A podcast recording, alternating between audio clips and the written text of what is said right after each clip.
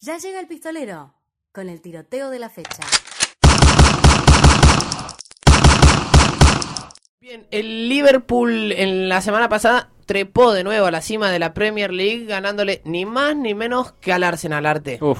Dejó Duelo de complicado. rojos. Duelo de rojos, el duelo de, de rojos, sí, sí señor. Tuvo como ganador al Liverpool 3 a 0, te lo vamos a estar contando más adelante. Y el City se posicionó segundo con una particularidad. A ver. Sergio El Kun Agüero Sí. llegó a, a los 400 tantos en toda su carrera. Eso es un logro sin igual. Algo habíamos visto en redes en doble 5 oficial. Muy buena página, ¿cierto? Arroba Eh, doble 5 oficial. Dicen, eh, dicen que Agüero está muy cerca de pasar a, Tier- a Henry, por ejemplo, entre los máximos goleadores de la Premier League. Sí. Pero ¿para qué te voy a contar yo cómo fue la fecha pasada de la Premier si con producción armamos un pequeño resumen con forma de cuento para que entiendas la tercera fecha de la liga más competitiva de Europa? Vamos.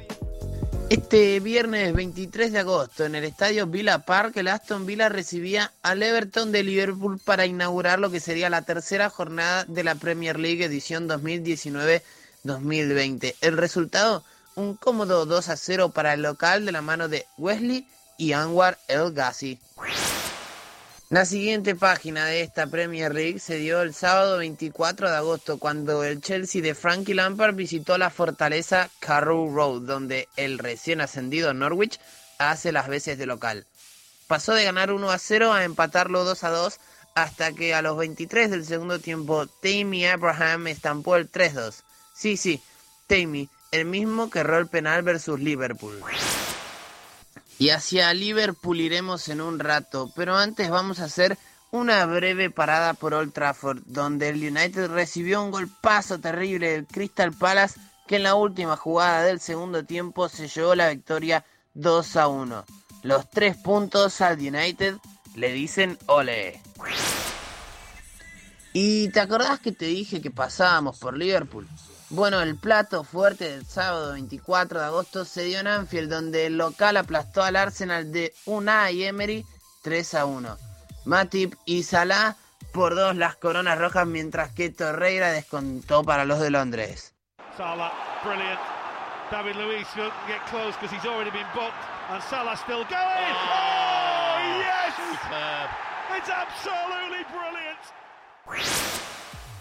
Repite el 3 a 1, pero en esta ocasión es para el City que inauguraba la fecha el día domingo 24 de agosto ganándole por ese resultado al Bournemouth de visitante.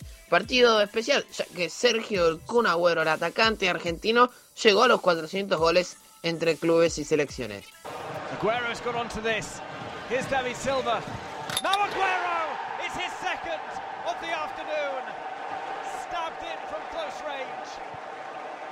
Silva were queuing up for that. And it's Aguero who sends it in. It's Bournemouth 1, Manchester City 3.